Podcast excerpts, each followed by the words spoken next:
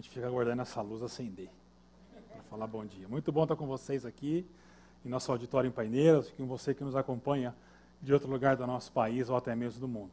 Muito bom estar com vocês e vocês são os heróis e heroínas que estão com a gente no encontro próximo do da horário do final da Copa do Mundo. Apesar que a gente não está lá, né? Então não tem tanta graça. Mas nós somos o país do futebol, não é verdade? Nós gostamos de futebol. Mas escolher para quem torcer hoje está difícil, vocês não acham? Torcer para os Los Hermanos ou para os franceses? Difícil. Mas a gente tem que escolher um e torcer. Bom, mas embora estejamos falando de Copa do Mundo, nós estamos em dezembro. Estranho isso, né?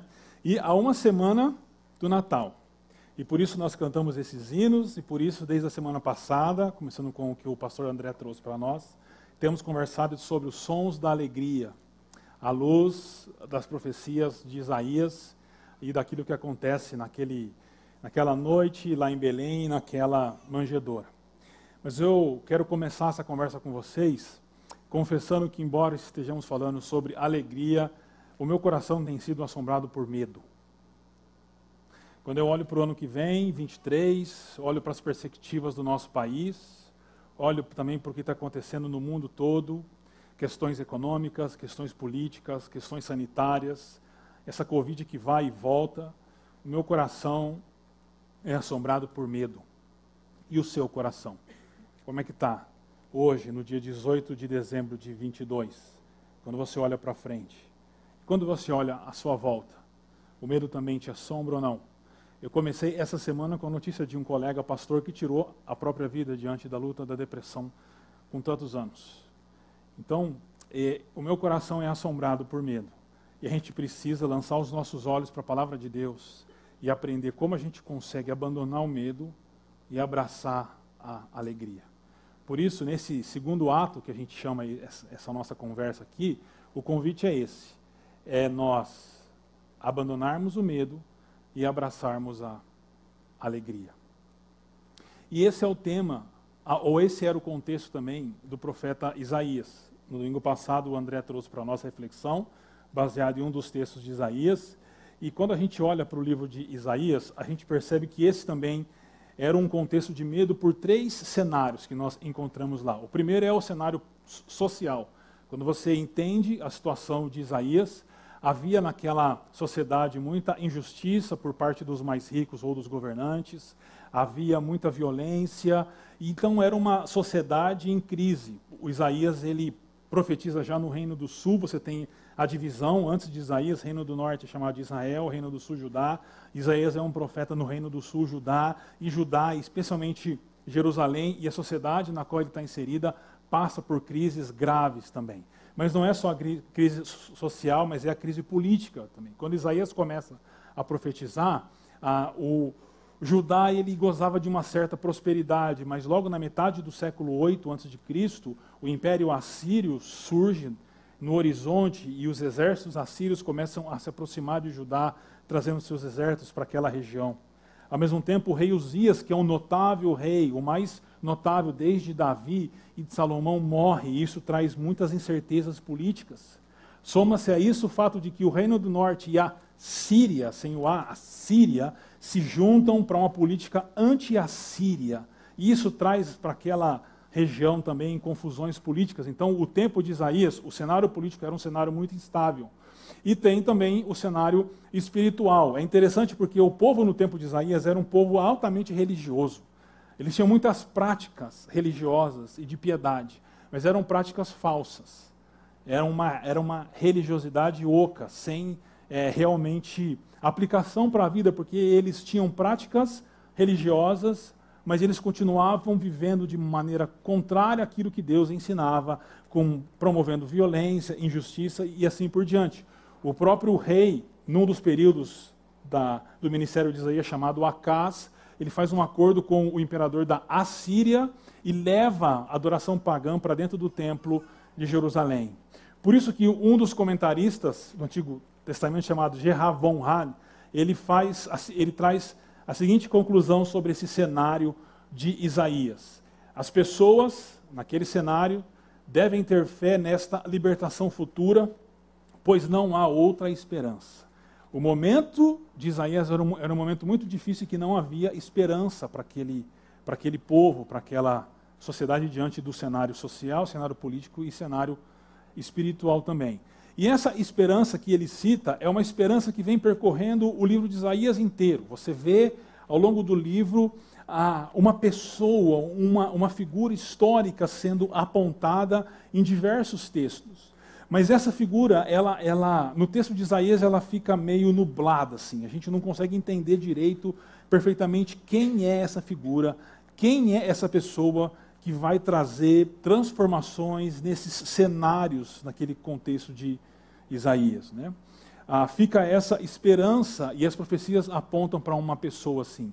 E, e, no nosso texto que a gente vai conversar hoje, é, é o último texto dentro do livro do profeta, que é um livro grande, onde aponta para essa pessoa, aponta para essa figura que se manifestaria e que traria transformações em todas as áreas. Por isso, hoje, eu quero conversar com vocês sobre quatro razões para a gente abandonar o medo e abraçar a alegria. Tá?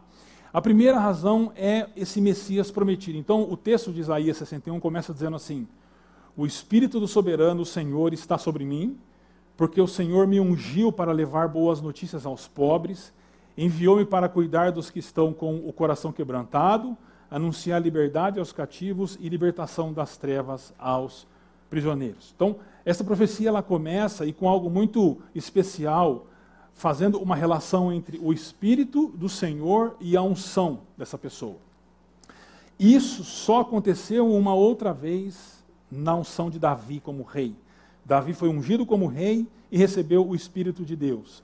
Dessa forma, essa profecia começa apontando dizendo que essa figura essa pessoa, ela é da linhagem de Davi e ela tem algo relacionado ao rei messiânico prometido a Davi, um dos reis, o segundo rei de Israel.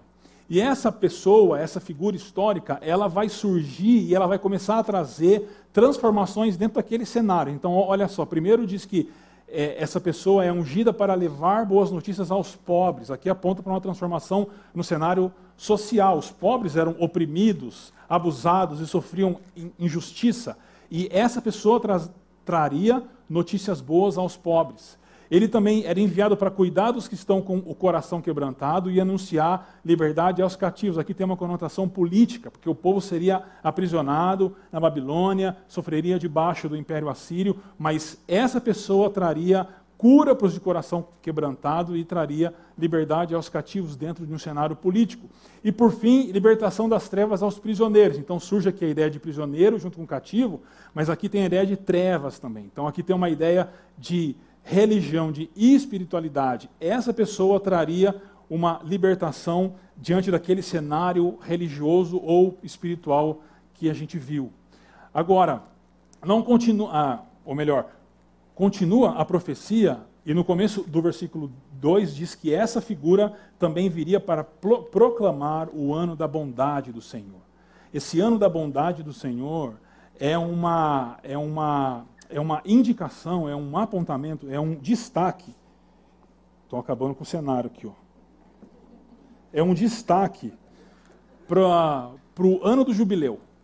O ano do jubileu era uma instituição no Israel, do Antigo Testamento, que a cada 49 anos, no quinquagésimo ano, Israel teria o, o ano do jubileu. E nesse ano do jubileu, dívidas eram perdoadas, escravos eram libertos, terras eram devolvidas aos seus proprietários. Tudo isso para proporcionar um novo começo pessoal, familiar e social para aquela sociedade e para aquele povo. E essa, esse ano da bondade do Senhor está apontando para esse ano do jubileu. Mas esse ano do jubileu, ele era iniciado com o que o Antigo Testamento chama de dia da expiação. Então, por exemplo, em Levíticos capítulo 25, versículos 9 e a parte A do, do versículo 10 diz assim: Então façam soar a trombeta no décimo dia do sétimo mês, no dia da expiação, façam soar a trombeta por toda a terra, consagrem o quinquagésimo ano e proclamem libertação a toda a terra e a todos os moradores. Como que funcionava esse dia da expiação? Esse dia da expiação eram trazidos dois bodes para o sacerdote, havia um sorteio entre eles. Um deles era sorteado para ser sacrificado na tenda ou no templo. E o outro era enviado para o deserto, como bode expiatório. Daí vem a expressão que a gente usa. É, os pecados eram colocados sobre ele, simbolicamente, e ele era enviado para o deserto como a imagem de que o pecado ele era perdoado e enviado para longe do povo de Deus. Mas nesse dia também, um cordeiro era sacrificado no templo, para expiação, ou seja, para o perdão do pecado do povo. Olha o que o texto está dizendo para nós. O ano do jubileu, que é um ano de libertação, ele começa no dia da expiação, quando o cordeiro era sacrificado e o perdão era alcançado para o povo de Deus. É sobre isso que a profecia está falando. Mas a pergunta é: quem é essa pessoa? Quem tem poder para fazer isso? Quem tem poder para mudar esses cenários? Quem tem poder para dissipar o, o, o medo e trazer a alegria? Bom, para aqueles que são leitores bíblicos atentos, vão lembrar que no Evangelho de Lucas, capítulo 4, Jesus ele vai para a sinagoga, como era costume dele aos sábados, ele se assenta numa cadeira que era a cadeira de Moisés, a cadeira que estava separada para a chegada do Messias.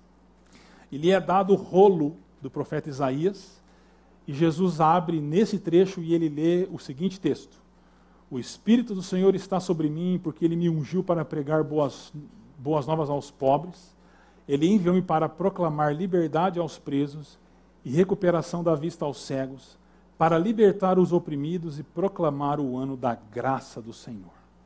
Quando Jesus termina de ler esse trecho, ele fecha o rolo e Lucas narra que todas as pessoas ficaram olhando para Jesus. E Jesus fala algo que ninguém ali imaginaria que seria dito naquele momento. Ele olha para as pessoas e ele, ele diz assim: Hoje se cumpriu isso que vocês acabaram de ouvir.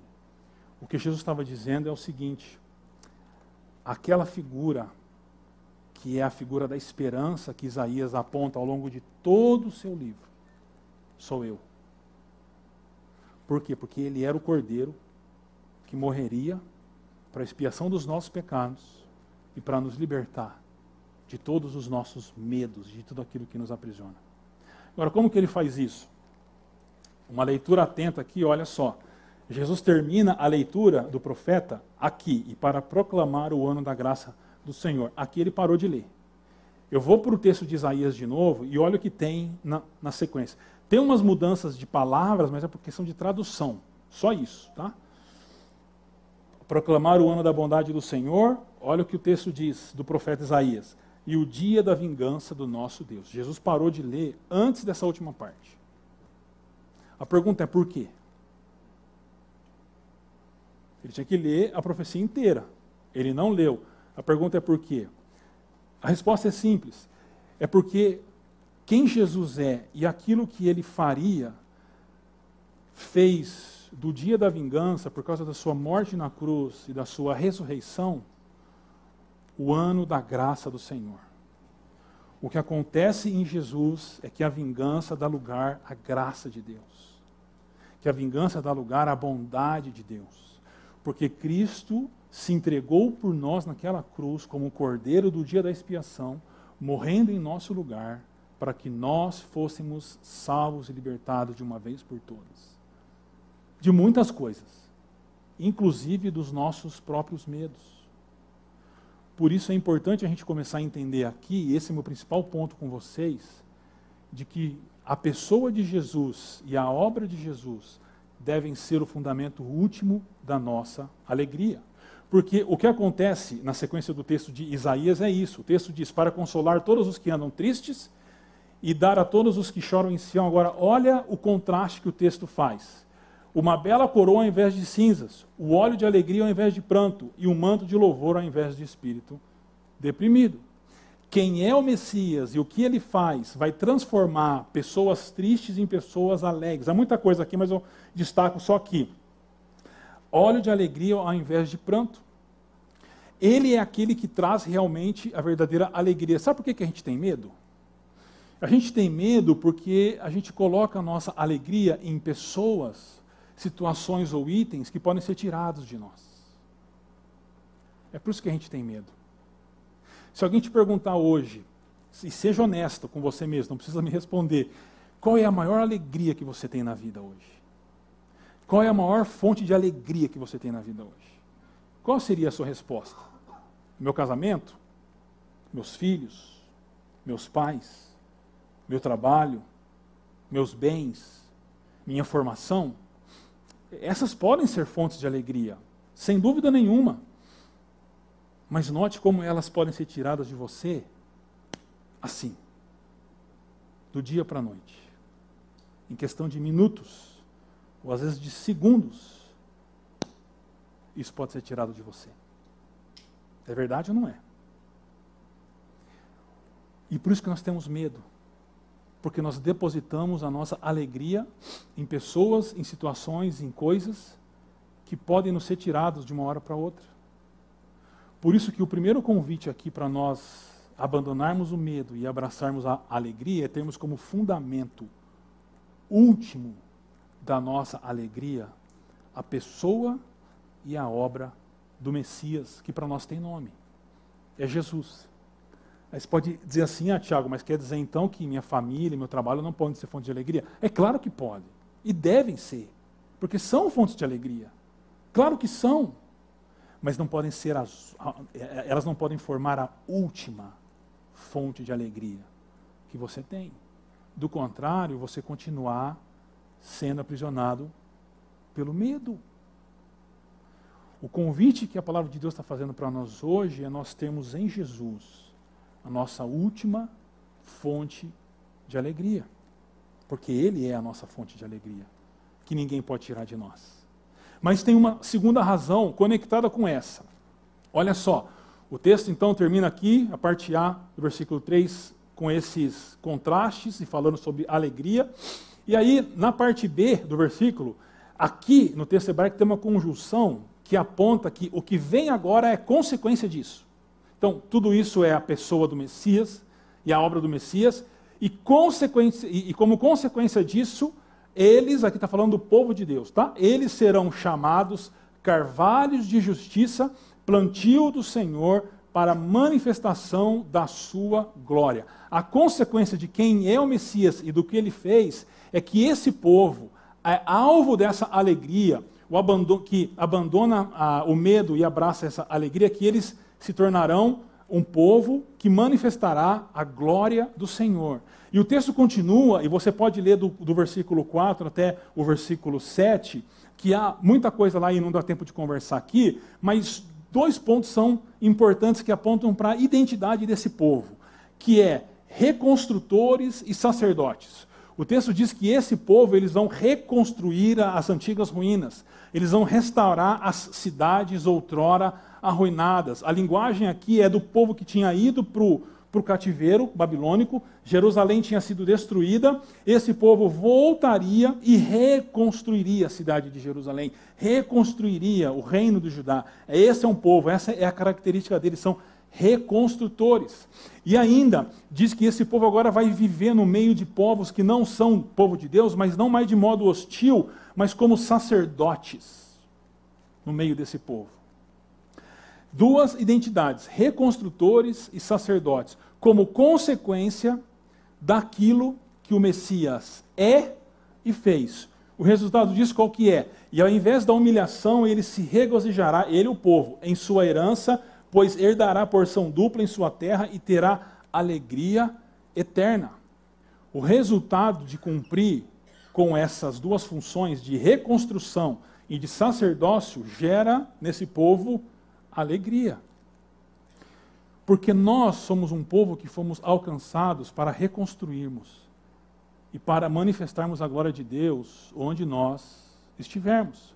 Porque as pessoas erroneamente pensam que o propósito da vida é alegria. Eu nasci para ser feliz. Eu nasci para me alegrar. Esse é o ponto. Mas todo mundo que tenta isso, e se você já tentou isso, você sabe, isso dá errado. Isso dá ruim. Porque não é assim que funcionam as coisas. Está faltando alguma coisa ali no meio. E sabe o que está faltando? O que a gente chama aqui na igreja de missão. Significa que o nosso propósito é a nossa missão. E quando nós cumprimos a nossa missão, nós então encontramos alegria.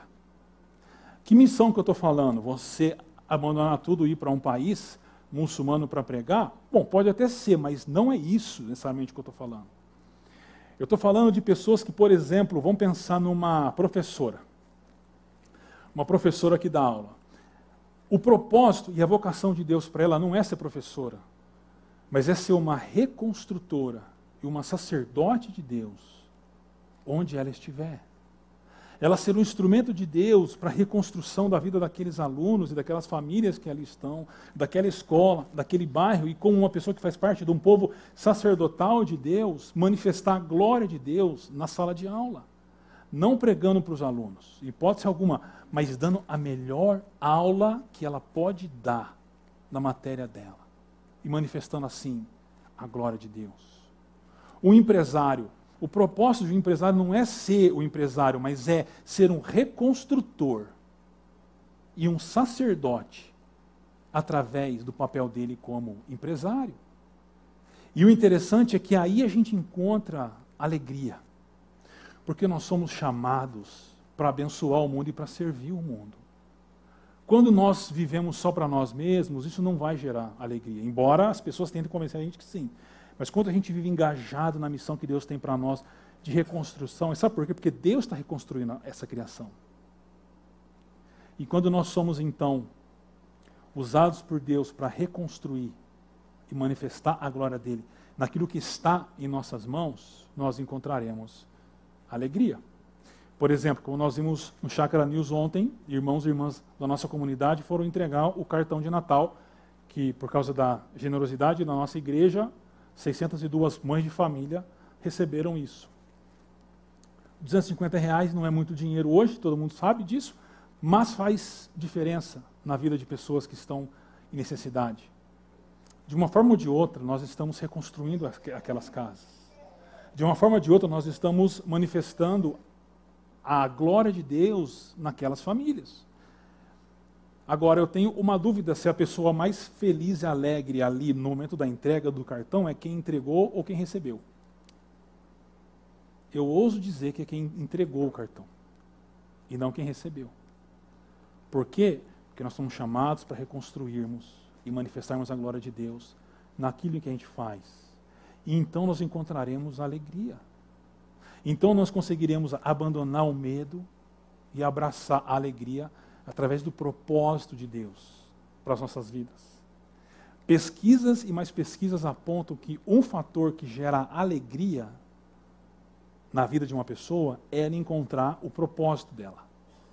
E aí eles vão dizer as pesquisas para se engajar numa ONG, para se engajar num projeto social, em alguma coisa. A igreja é essa, é essa missão que proporciona para nós o encontro desse propósito, porque nós estamos conectados com aquilo que o Messias fez, está fazendo e ainda fará. Mas ainda uma terceira razão para a gente abandonar o medo e abraçar a alegria que é a aliança que Deus tem para com a gente. Então, no versículo 8 o texto diz: Porque eu, Senhor, amo a justiça e odeio o roubo e toda maldade. Em minha fidelidade os recompensarei e com eles farei aliança eterna. Eu brinquei no, no, primeiro encontro e eu faço isso aqui também. Eu acho que ninguém lê esse, esse versículo, especialmente essa parte aqui, como nós brasileiros, né? A gente conhece bem isso, aqui, que é uma nação marcada por roubo e por maldade das pessoas, né? Mas eu olho para esse texto e eu, e eu vejo que o Senhor diz que Ele ama a justiça, que Ele odeia o roubo e toda maldade, mas a gente continua vivendo num país marcado pelo roubo e pela maldade. Por que isso? Como assim? Eu não tenho respostas para tudo isso, mas o que Deus está dizendo aí é que Ele tem uma aliança eterna com a gente. E porque Ele tem uma aliança eterna, por mais que o nosso contexto vá na contramão daquilo que Deus ama, nós continuamos confiando nele. Mesmo em um contexto contrário a tudo aquilo que Deus deseja e, designou para a criação. Então, mesmo em um Brasil marcado pelo roubo e pela maldade, porque Deus tem uma aliança eterna com a gente, a gente continua confiando em Deus e abandonando o medo e abraçando a alegria. Mas o texto continua no versículo 9 e ele diz assim: E seus descendentes Serão conhecidos entre as nações e a sua prole entre os povos. Todos os que os virem reconhecerão que eles são um povo abençoado pelo Senhor. Então, que coisa boa ser um povo abençoado pelo Senhor, né? Então nós seremos abençoados por Deus. Ótimo, mas a bênção que ele está falando aí é a bênção que Deus deu a Abraão. E por que, que Deus abençoou Abraão? Para que Abraão fosse uma bênção às nações. Essa é a dinâmica bíblica. Abençoado para abençoar. Mas como abençoar, como viver dessa forma num país como o nosso? É porque a gente não vive de acordo com um contexto. A gente vive de acordo com a aliança que Deus tem com a gente. E se Deus diz que vai nos abençoar para nós abençoarmos, não importa a nossa sociedade, não importa o mundo em que estamos vivendo, nós devemos usar aquilo que temos para abençoar as pessoas. E esse é um chamado radical de ir contra a maré. Mas é o terceiro passo no qual nós abandonamos o medo e abraçamos a alegria, porque nós confiamos em Deus, por causa da aliança, e porque nós confiamos em Deus, nós continuamos sendo abençoados para abençoar os outros. E não abençoados para que a bênção fique com a gente. É contracultural. Para os ouvidos de quem não entende o Evangelho, isso é loucura, mas para quem entende, sabe que isso é o poder de Deus e se manifesta desse jeito num país e no mundo como o nosso. Mas essa confiança e esse ato de abençoar, por causa da aliança que Deus tem com a gente, é o terceiro passo que nos ajuda a abandonar o medo, porque a gente fica na defensiva, e abraçar a alegria de confiar em Deus e de ser instrumento de Deus no mundo em que a gente vive. Mas há um último passo que nos ajuda a abandonar o medo e abraçar a alegria, que é a soberania de Deus. Então, versículo 1, a primeira parte que nós lemos, diz: O Espírito do, soberano Senhor está sobre mim. Essa palavra é uma palavra muito importante em Isaías. No final, na parte B do último versículo desse texto, diz assim: O soberano, o Senhor, fará nascer a justiça e o louvor diante de todas as nações. Isso é poesia hebraica. E a poesia hebraica tem várias ferramentas de linguagem. Uma delas é o que a gente chama de inclusão. Quando tem uma ideia no começo e uma ideia no fim do texto, trazendo uma inclusão ali. É isso que está acontecendo nesse texto. Esse texto está trazendo, através de uma, de uma ferramenta literária da poesia hebraica, a ideia de inclusão. Mas isso não é só uma ferramenta literária, isso aponta para muito mais. Isso está dizendo que o Senhor é soberano e a sua soberania está abraçando o texto. É mais fácil entender isso pensando que é um abraço caloroso de um pai numa filha ou num filho. O que o profeta está dizendo para nós é que, no fim das contas, nós podemos descansar, porque a soberania de Deus está nos abraçando. E isso é tão importante para pessoas que estão com medo. Eu sou pai de dois e às vezes os meninos têm medo de algumas coisas. E a melhor coisa para uma criança abandonar o medo é ela ser abraçada. Porque o abraço traz o calor e a segurança que uma pessoa com medo precisa. O que o texto está dizendo é: Deus nos abraça em Sua soberania. Nada está fora do seu controle. Mesmo com que coisas ruins aconteçam, e que diante da nossa perspectiva parece que está sem controle, não está sem controle. Deus está controlando todas as coisas. E por mais que aconteçam coisas que nós não estamos esperando, nós podemos descansar na soberania de Deus. Porque nós estamos abraçados pela soberania de Deus. E essa certeza de que Deus está conduzindo a história e conduzirá de acordo com a vontade e os planos dele, nos ajuda a abandonar o medo e a abraçar a alegria. Então, as quatro perguntas que devem estar aí na sua cabeça é: então, Tiago, onde eu devo então fundamentar a minha alegria? Você deve fundamentá-la na pessoa e obra de Jesus, como razão última da sua alegria. É claro que você deve ter outras fontes de alegria, sem dúvida, muitas, mas elas não devem ser a fonte última da sua alegria. Como eu desfruto da minha alegria? Engajando-se na missão. E missão aqui eu não estou falando de missionário e de pastor, mas estou falando daquilo que você faz. No dia a dia, Deus te chamou para uma missão aí, através da sua profissão, através do seu papel dentro da sua família, dentro do seu condomínio, dentro da sua casa. Ali, se você entender que o seu propósito é restaurar e manifestar a glória de Deus, você vai encontrar, desfrutar a alegria. A terceira pergunta é por que continuar vivendo dessa forma, mesmo com que o nosso contexto seja completamente contrário a isso? Porque Deus tem uma aliança eterna para com a gente.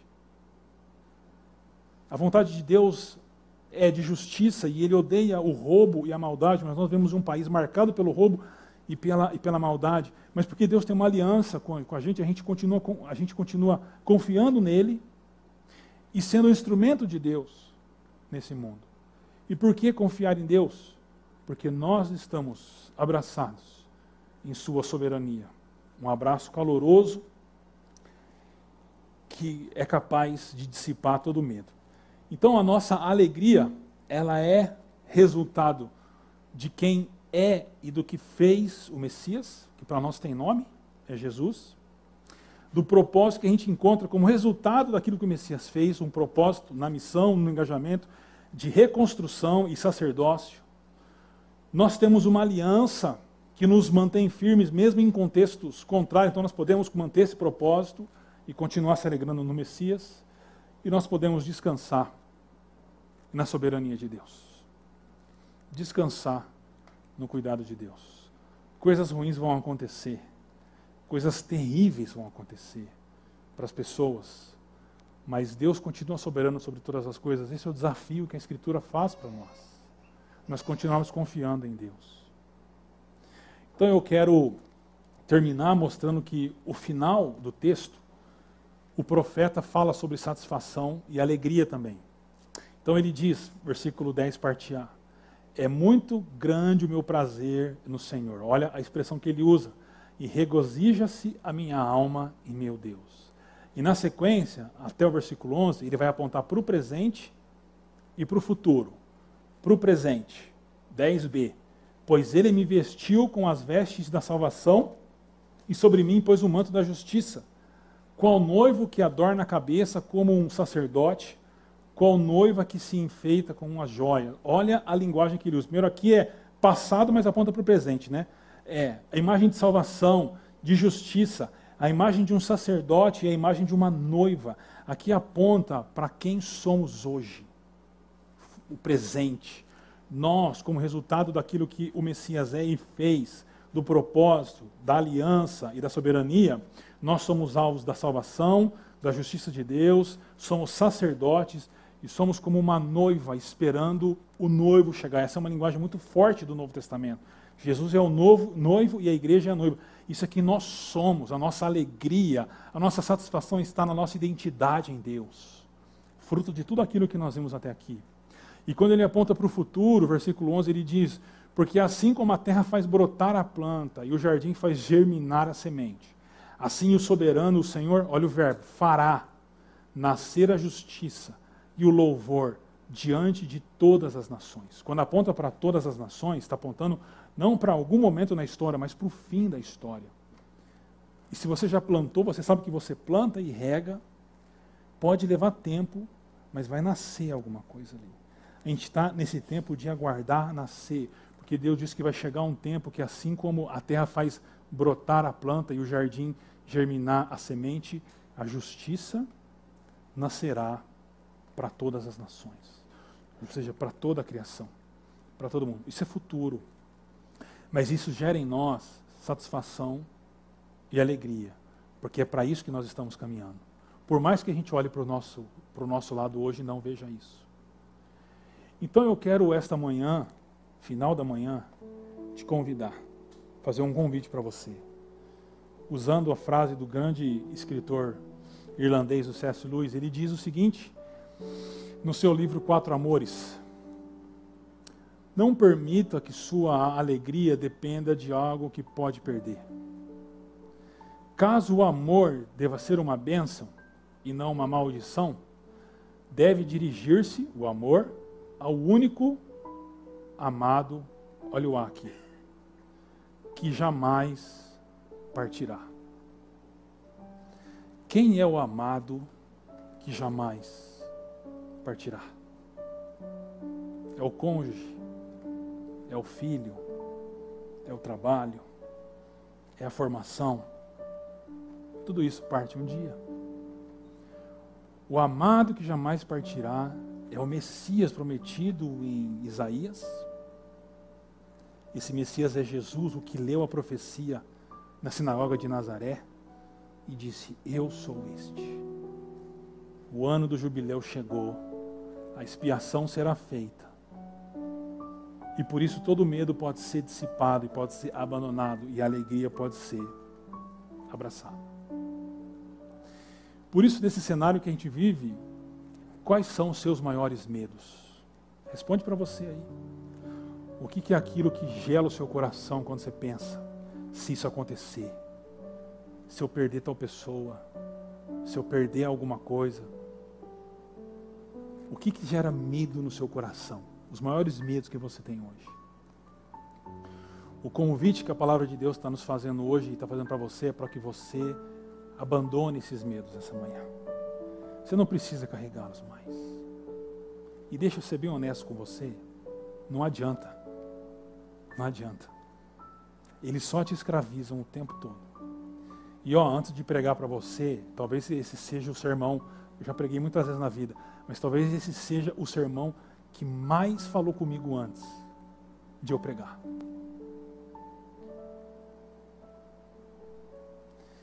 Então hoje é dia, hoje é manhã, para você abrir mão e lançar fora esses medos. E abraçar a alegria. Mas abraçar a alegria não é abraçar um conceito, abraçar uma pessoa. Porque aquele menino que nasceu na manjedoura lá em Belém não era só um menino, era a alegria que nasceu. E uma alegria que nada e ninguém pode tirar de nós. Então, você não precisa mais carregar esses medos. Hoje é dia de você deixá-los para trás. E você abraçar o amado, segundo C.S. Lewis, jamais, jamais partirá. Porque ninguém pode nos tirar Jesus. Agora, essa é uma profecia tão antiga, né? oito séculos antes de Jesus, aí Jesus lê e fala dela, mas já se passaram mais de dois mil anos. Por que, que a gente continua acreditando e vivendo isso. Os deuses mesopotâmicos, babilônicos, suméricos, assírios passaram e sumiram na história, mas esse nosso Deus a gente continua falando dele por quê? Se já faz tanto tempo assim. Cada um de nós tem que responder pessoalmente essa pergunta. A minha resposta é muito simples. Eu continuo acreditando e falando porque eu estava naquele calabouço. Eu estava aprisionado e oprimido. E um dia o amor de Jesus me libertou. E me fez entender o que é a vida. E me ajudou a começar o meu caminho de abandonar os meus medos e abraçar a alegria. E eu quero te convidar a fazer isso nesse momento. Se você já é uma pessoa que segue a Jesus, mas carrega medos, hoje é o dia de uma decisão se você não é cristão, se você não, nunca se rendeu a Jesus, hoje é amanhã para isso, para você se dobrar diante do Senhor, Jesus, largar os seus medos e abraçá-lo com a alegria da sua vida.